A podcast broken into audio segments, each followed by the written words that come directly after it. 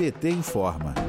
A bancada do Partido dos Trabalhadores na Câmara dos Deputados vai pedir à Procuradoria-Geral da República, a PGR, para investigar as contas milionárias mantidas em outros países pelo ministro da Economia Paulo Guedes e pelo presidente do Banco Central, Roberto Campos Neto.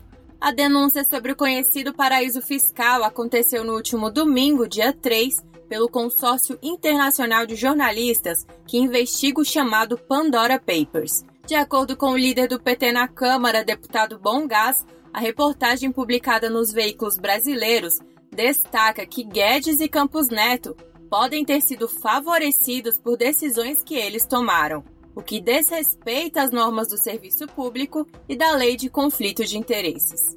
Bongás disse, abre aspas, estamos falando de dois dos mais importantes responsáveis pela condução da política econômica do país neste momento.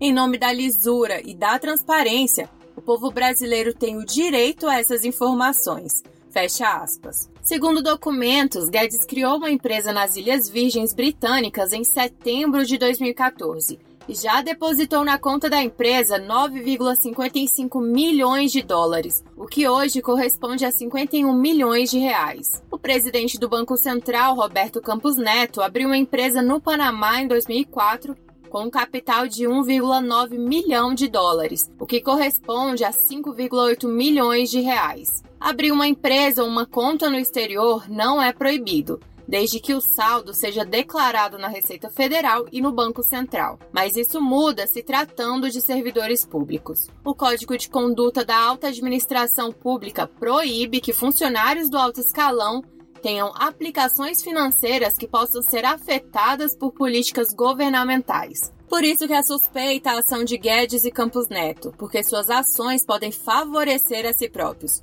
Por exemplo, medidas que levam à alta do dólar. Se a moeda americana é valorizada, o valor em reais em suas contas também sobe. A reportagem do consórcio também destaca várias medidas que favorecem aplicações como a de Guedes. O líder do PT na Câmara, deputado Bongás, destacou ainda que o povo tem direito de conhecer cada detalhe dessa história que tem muitos indícios de ilegalidade, e questionou em sua rede social, abre aspas, se o próprio ministro da Economia prefere guardar seus dólares em um paraíso fiscal em vez de investir no Brasil, significa que nem ele confia na política econômica que está sob seu comando. Fecha aspas. De Brasília, Terra Thaís Costa para a Rádio PT.